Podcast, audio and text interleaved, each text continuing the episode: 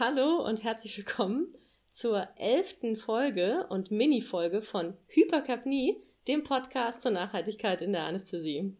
Hi, ich bin Charlotte Samba aus Berlin. Und ich bin Ferdinand Lehmann aus Berlin.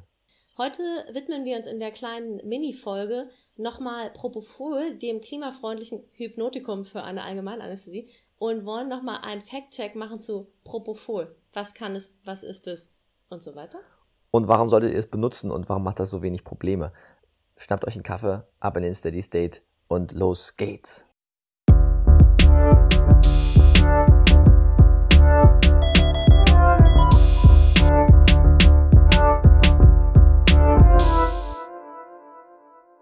Propofol ist einfach ein tolles Medikament. Und das nicht nur für das Klima, wie wir euch in unserer ersten Folge schon ausführlich dargelegt haben.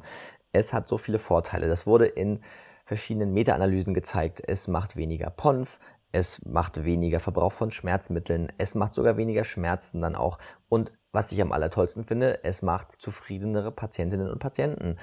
Das sind große, wichtige Vorteile, vor allem, weil all diese Daten, die zeigen, dass Propofol für die Narkoseführung langsamer wäre, also insbesondere Desfloran so viel schneller wäre, sind leider nicht so richtig haltbar, denn die haben sehr methodische Schwächen, die wir auf unserem High-Poster schon mal dargelegt haben. Aber trotzdem gibt es immer wieder Gegenargumente, weswegen Propofol vielleicht nicht genutzt werden sollte. Um euch da aber hinzuführen, erstmal kurz, wie nutze ich denn Propofol richtig, Charlotte? Ja, Propofol wird ja meistens genutzt zur Narkose, Einleitung und dann zur Aufrechterhaltung. Und da muss man sagen, ist je nach Alter und kardiopulmonalen Nebenvorerkrankung oder Haupterkrankung ein Hauch von nicht ausreichend bis ja, gute 2 bis 5 Milligramm pro Kilogramm Körpergewicht. Aufrechterhalten wird so eine Tiva meistens mit 4 bis 10 Milligramm pro Kilogramm Körpergewicht. Und bei längeren Narkosen ist natürlich zu beachten, dass es ähm, eine kontextsensitive Halbwertszeit gibt, die sich verlängert und deswegen äh, man das Propofol am Ende vielleicht etwas, äh, am Ende einer langen Narkose vielleicht etwas früher aufstellen muss. Wie immer verweisen wir an diesem Zeitpunkt sehr gerne auf unsere Experten von Young Urban Anesthesiologist, die sich einer ausführlichen Propofol-Folge gewidmet haben und they know all about it. Für alle weiteren pharmakologischen Details hört doch da mal rein.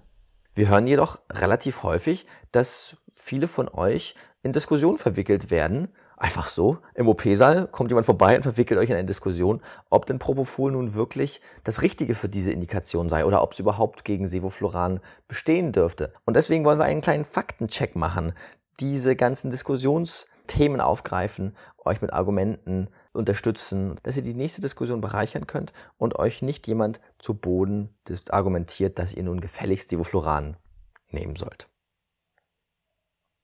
Was ist denn zum Beispiel mit der Awareness? Awareness ist ein super wichtiges Thema bei Propofol, denn wir haben nicht wie bei den volatilen Anästhetika die endexpiratorische Konzentration des Hypnotikums als Messwert. Dieser korreliert nämlich so schön eng mit der Konzentration im Blut und somit auch der Narkosetiefe, die wir erreichen. Deswegen brauchen wir eine, also um die Awareness möglichst unwahrscheinlich zu machen, ein alternatives Verfahren und das klappt mittels Narkosetiefen-Monitoring, nennen wir es, Setline nennen wir es, bis verschiedene Verfahren existieren. Und dann haben wir das Problem nicht mehr. Dann haben wir eine Gleichwertigkeit erreicht zwischen den beiden Verfahren, was die Awareness betrifft. Man muss sagen, eine gut, gut, gut geführte Propofol-Narkose bei Nicht-Risikopatientinnen und Patienten geht sicher auch ohne, ohne so ein Narkosetiefen-Monitoring. Allerdings Wissen um die Risikofaktoren ist sicher sinnvoll, um das dann gezielt, insbesondere dann einzusetzen. Oder wenn das euer Haus zulässt, nehmt es sowieso. Und es ist auch ehrlich gesagt schon ziemlich smart, das einzusetzen. Ein weiteres Gegenargument gegen Propofol ist das Risiko eines PRIS. Charlotte, was sagst du dazu? Ja, PRIS, das ist natürlich eine gefürchtete Komplikation, Nebenwirkung von Propofol. Nochmal, um es euch kurz äh, in Erinnerung zu rufen, das ist das Propofol-Infusionssyndrom, wo es zu einer Störung der Beta-Oxidation und einer Entkopplung der Atmungskette kommt. Ähm, was natürlich mit schwerwiegenden äh, Komplikationen für den menschlichen Körper einhergehen kann, mit Multiorganversagen, das stimmt. Aber man muss sagen, die Wahrscheinlichkeit für einen Priss steigt erst richtig an bei einer Gabe von Propofol von über 48 Stunden. Die meisten unserer OPs dauern nicht über 48 Stunden. Und bei einer Gabe von mehr als 4 Milligramm pro Kilogramm pro Stunde über diesen langen Zeitraum. Betrifft also am ehesten den intensivmedizinischen Sektor, wo Propofol zur Langzeitsedierung vielleicht genutzt, früher genutzt wurde, Inzwischen gibt es eine Anwendungsbeschränkung auf maximal sieben Tage. Natürlich kann so ein Priss auch bei einmaliger Gabe irgendwie auftreten, ist aber sehr selten und wie gesagt bezieht sich zumeist auf den intensivmedizinischen Sektor. Der nächste Punkt ist ein wichtiger Punkt, weil nämlich Propofol, so wird man oft auch in die Diskussion verwickelt, natürlich nicht nur Vorteile hat für die Umwelt, sondern eben auch Schaden haben kann für Wasserorganismen. Ferdi, was sagst du dazu? Ja, Schäden an Wasserorganismen ist ein wichtiges Thema. Wir können nicht einfach eine klimafreundliche Narkose machen und dann aber am anderen Ende des Ökosystems relevante Schäden an den Wasserorganismen induzieren. Propofol kann das nämlich und das kann folgendermaßen passieren. Wenn wir das Propofol in den Ausguss kippen, also in seiner reinen Form, und es dann an einem Klärwerk vorbeikommt, was keine Kohleadsorptionsstufen enthält, dann kommt es am anderen Ende wieder in, den, äh, in, die, in die Gewässer und kann dort diese Schäden induzieren. Was können wir also machen? Die richtige Entsorgung von Propofol passiert nicht im Ausguss, sondern Propofol muss verbrannt werden. Das heißt also, wir spritzen es am besten auf eine Kompresse und schmeißen es in den Müll. Man muss ehrlich gesagt sagen, da unser Müll vollständig verbrannt wird, auch bei Temperaturen, die für Propofol ausreichend sind, bei über 1000 Grad, wird es wahrscheinlich auch genügen, die Spritze, so wie wir es machen, in, in den Abfall zu schmeißen und gut ist es. Wichtig ist es nur, es nicht einfach in den Ausguss zu spritzen. Die andere Variante ist, dass Propofol, wenn es nicht glucuronidiert ausgeschieden wird über den Urin, das sind wohl sowas wie 2%, dann kann es ein Problem werden und dann ist es eben wichtig, dass unsere Klärwerke diese Kohleadsorptionsstufen haben, um zu vermeiden, dass es im Wasser ankommt. Gut, es ist davon auszugehen, dass die meisten modernen Anlagen solche Kohleadsorptionsstufen haben, denn die müssen auch Phosphate rausfiltern und andere Medikamente. Was ihr machen könnt, ist Propofol anständig zu verwerfen und dann wird es verbrannt und fertig. Und das Problem der Wasserlebewesensschädigung wird dadurch in aller Regel und größtenteils vermieden. Gern wird auch diskutiert über Propofol im Kontext von den Sojaallergien durch das enthaltene Soja oder auch ähm, den Eiallergien, den Erdnussallergien. Was ist denn, Charlotte, wenn ein Patient, eine Patientin eine dieser Allergien hat? Ist das ein, Pro ein Propofol-Problem? Die Studien, die durchgeführt worden sind, haben gezeigt, dass es no evidence gibt dafür, dass Patienten, die eine Sojaunverträglichkeit oder auch eine Sojaallergie haben, auf ähm, Propofol allergisch reagieren. Natürlich sind auch noch andere ähm, sozusagen Nahrungsmittelallergien untersucht worden, unter anderem eben die Eiweiß- oder die Hühnereiweißallergie und auch irgendwelche Nussallergien. Und da haben sich auch keine Zusammenhänge gezeigt in größeren Studien. Das liegt daran, dass das Soja bestimmt so raffiniert wird und dann erst eingesetzt wird und das für Propofol nicht Hühnereiweiß, worauf die meisten Leute allergisch sind, nutze, sondern Hühnergelb. Hühnereigelb. Und äh, deswegen sind sozusagen diese Allergien nicht relevant. Wenn natürlich jemand sagt, ich habe schon mal Propofol bekommen und dann ist die Luft zu eng geworden, dann solltet ihr es nicht geben. Aber es hat sich das nicht gezeigt, hat sich nicht bestätigt. Okay, Ferdi. Und was ist eigentlich, wenn ich jetzt zum Beispiel äh, Menschen oder Kinder mit Mitochondriopathien oder anderen Stoffwechselstörungen habe, gerade den Fettstoffwechselstörungen. Wenn Menschen oder Kinder zur Narkose kommen mit solchen Störungen, ist es wichtig, wie bei all diesen Erkrankungen, von denen wir erstmal keinen Plan haben, bei offenen Anesthesia reinzugucken. Das gilt nicht nur für Propofol, das gilt für alle anderen Erkrankungen auch. Und da muss man euch sagen müssen, das ist, glaube ich, unser aller Praxis. Wenn wir eine seltene Erkrankung vor uns haben, schauen wir auf offene Anesthesia nach ob das für unsere Narkoseführung ein Problem darstellen kann. Und wenn bei diesen Mitochondriopathien oder solchen Stoffwechselstörungen eine Kontraindikation für Propofol vorliegt, dann nutzen wir es nicht. Das ist aber auch so selten, dass, glaube ich, das am Ende fürs Klima, ob wir jetzt da mal eine, eine Gassen, also eine Dampfnarkose machen, echt wurscht ist. Also guckt einfach nach, ob das eine Kontraindikation ist und fertig. Auch eine Schwierigkeit. Ein weiteres Argument in das äh, gerne Diskussion, um das gerne Diskussion gespann, gesponnen werden, ist die Liegedauer von Propofol. Es ist ja reich an, an Energie, an Fetten und das ist bestimmt von den Bakterien gern gesehen. Oder Charlotte? Wie lange darf es denn liegen? Ja, lieber Ferdi, worauf du hier abzielst, ist das septisch kontaminierte Propofol, weil es so viel Fett hat und die kleinen Bakterien sich da so richtig wohl, wohlfühlen und richtig losfuttern. Da ist tatsächlich ähm, die Angaben von Herstellern, laut Fachinformation, Propofol bis zu acht Stunden genutzt werden kann und dann erst gewechselt werden muss oder auch dann eben, also das dann Propofol und auch mit Propofol gefüllte Systeme gewechselt werden müssen. Wenn man sich noch weiter erkundigt, äh, gibt es auch Angaben zwischen sechs und zwölf Stunden. Wenn ihr jetzt aber echt eine lange OP habt, dann solltet ihr das Einleitungspropofol einfach, wenn es mehrere Stunden bei euch gelegen hat, wie Ferdi vorhin erklärt hat, verwerfen. Ja, Ferdi, aber wie ist das nochmal? Du hattest ja vorhin schon was gesagt mit Propofol richtig verwerfen. Propofol, also ist ja eigentlich doof, dass wir immer so viel Propofol-Verwurf haben. Wie können wir das denn reduzieren? Ja, das ist ein sehr wichtiges Thema, was du da ansprichst, Charlotte. Es gab mal eine Studie, die hat gezeigt, dass 46 Prozent des ähm, medikamentösen Verwurfs in Anästhesie allein durch Propofol verursacht sind. Fast die Hälfte. Lohnt sich also, das zu reduzieren. Und das auch insbesondere noch als kleinen, als kleinen Hook zuvorher. In anderen Ländern, wo Propofol und alle andere Abfall nicht verbrannt, sondern auf Deponien gebracht wird. Also wie reduzieren wir unseren Verwurf? Wir nutzen einfach kleinere Ampullen oder verwenden einfach auch geringere Konzentrationen.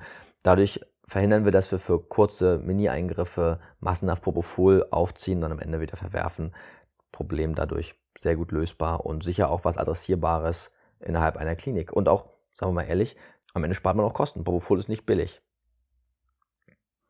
Und ein weiteres Argument, mit dem man konfrontiert ist, ist nämlich, Mensch, der Patient oder die Patientin, die ist doch herzkrank. Du kannst doch jetzt hier kein Propofol nehmen. Das geht doch schief. Was sagst du dazu?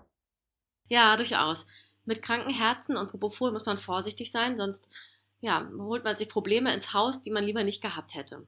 Worauf diese Frage wahrscheinlich abzielt, sind kardiochirurgische Untersuchungen zu volatilen Anästhetika, die doch in älteren Studien gezeigt haben, dass volatile Anästhetika auf das Outcome für Herzpatienten doch deutlich, also kardiochirurgische Patienten, deutlich positiv war und einen Überlebensvorteil gezeigt haben. Da geht es um die Präkonditionierung des Herzmuskels. Inzwischen gibt es aber dazu neuere Daten. Ja, das ist, also da gibt es von 2016 eine große Meta-Analyse, die eben alte Daten ausgewertet hat, also alte Daten, die im Grunde bis 2010 in etwa erhoben worden sind. Und da hat sich gezeigt, Morbidität, Mortalität und der Einsatz von volatilen Anästhetika ist besser in der Herzchirurgie. Und jetzt gibt es aber eine insbesondere, äh, insbesondere große und hochwertige Multicenter-Studie aus Europa, die gezeigt hat, dass äh, zwischen Propofol und volatilen Anästhetika kein Einfluss, äh, kein Unterschied mehr besteht, was das Outcome in der Herzchirurgie betrifft. Der Grund am ehesten, wird da diskutiert in der Studie, ist, dass einfach das Ganze drumherum, also die, ähm, die Technik des, der, der Herz-Lungen-Maschine, die operative Technik und so weiter alles so viel moderner geworden ist und auch das Wissen darum, wie wir eine adäquate Operation in der Herzchirurgie durchführen, dass der Einfluss von volatilen Anästhetika sehr in den Hintergrund gerückt ist und deswegen kein Einfluss mehr nachweisbar ist.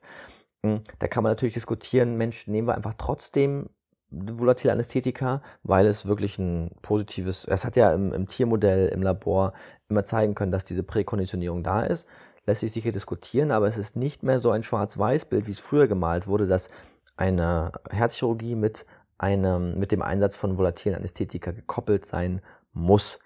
Bei nicht kardiochirurgischen Eingriffen ist dieser, ist dieser, ähm, ich sag mal, dieser Präkonditionierungseffekt, der Vorteil von den volatilen Anästhetikern und der balancierten Anästhesie nicht mehr nachweisbar. Auch schon in dieser großen Meta-Analyse damals 2016 nicht. Nicht unerwähnt sollte in diesem Fall jetzt auch noch bleiben, wenn wir über Vorteile von Sevofluran sprechen. Eine Studie von ja, 2021 ist sie, glaube ich, aus Harvard, wo retrospektiv sehr viele Narkosen an zwei sehr großen Krankenhäusern in Boston untersucht worden sind, die vermeintlich zeigt, dass man unter der Allgemeinanästhesie mit volatilen Anästhetika mit einem höheren MAC eine geringere Wahrscheinlichkeit für einen Schlaganfall hat sowohl intraoperativ als auch in den darauf folgenden 30 Tagen im Vergleich zu einer TIBA. Da klingeln einem natürlich die Ohren, weil wenn man weiß, okay, Schlaganfall, das kann sehr beeinträchtigend sein für die Zukunft eines Lebens, möchte man natürlich darüber nachdenken, ob man nicht dann vielleicht doch dieses doch volatile Anästhetika nutzt, um dieses Risiko zu minimieren. Wieso diese Studie vielleicht nicht so viele Wellen geschlagen hat, sind wahrscheinlich sowohl methodische, ja, methodische äh, Besonderheiten, wie dass es eine retrospektive hm, Untersuchung ist, als aber auch die Tatsache, dass einige komplizierte Faktoren damit einberechnet werden, um diese Vorteile zu zeigen und dass eben der Vergleich zur TIVA gezogen wird, ohne dass TIVA-Daten ähm, gezeigt werden. Weitere Forschung auf diesem Gebiet erscheint notwendig. So sieht's aus. Zusammenfassend und worauf eigentlich auch unsere heutige Minifolge ein bisschen abzielt, ist nochmal zu sagen, Propofol. Ja, Propofol ist das klimafreundliche Medikament. Aber auch Sevofluran unter einer Minimal oder vielleicht auch sogar Metabolic Flow Narkose fügt nicht so viel Klimaschaden zu, wie zum Beispiel andere Medikamente, über die wir jetzt hier nicht mehr sprechen müssen, Desfloran und Co. Wichtig ist, dass, weil uns, äh, ja, weil Probleme an uns herangetragen worden sind mit Propofol, dass man immer in einem konstruktiven Gespräch mit seinen KollegInnen und auch Vorgesetzten bleiben sollte, um Kompromisse zu finden. Und nicht einfach nur zu sagen, ich nehme jetzt Propofol, ist egal was, also ist egal was hier, wer hier kommt auf meinen OP-Tisch, es gibt Propofol äh, ohne Diskussion, sondern wir wollen euch dazu ermutigen, in Gespräche zu gehen und auch mit den Argumenten, die wir heute zu den kritischen Fragen zu Propofol gebracht haben, auch mit euren Kolleginnen zu besprechen, aber eben nicht irgendwelche Fronten zu verhärten, sondern eben im gemeinsamen Gespräch zu bleiben, um sowohl für die Patienten als auch für die Umwelt die best den besten Weg zu finden. Und wenn dieser Kompromiss heißt, dass ihr eben Sivofluran im Metabolic Flow oder im Minimal Flow verwendet, einfach weil der lokale Standard das so verlangt, dann ist das vielleicht auch die klimafreundlichste Narkose, die ihr bei euch am Haus durchführen könnt. Und ihr müsst dann halt einfach in die Diskussion mal wieder reingehen, um, naja, um vielleicht eure Abteilung klimafreundlicher zu bekommen. Ihr aber nicht am Ende als Tiva-Terroristen bezeichnet werdet. ja. Ihr Lieben, also wir hoffen, euch ein paar Argumente an die Hand gegeben zu haben, was diese Diskussion Sevofluran versus Propofol bieten kann. Wir hoffen, dass ihr eine dass ihr was gelernt habt und wir freuen uns, wenn ihr euch auf dem High sehen. Da sind wir zusammen mit den Young Urban Anesthesiologists und den Pin-Up Dogs und diskutieren ein wenig, was es heißt, Podcast zu machen, warum wir das tun und ähm, warum dieses Medium so wichtig ist. Bis bald. Bis bald. Tschüss. Tschüss.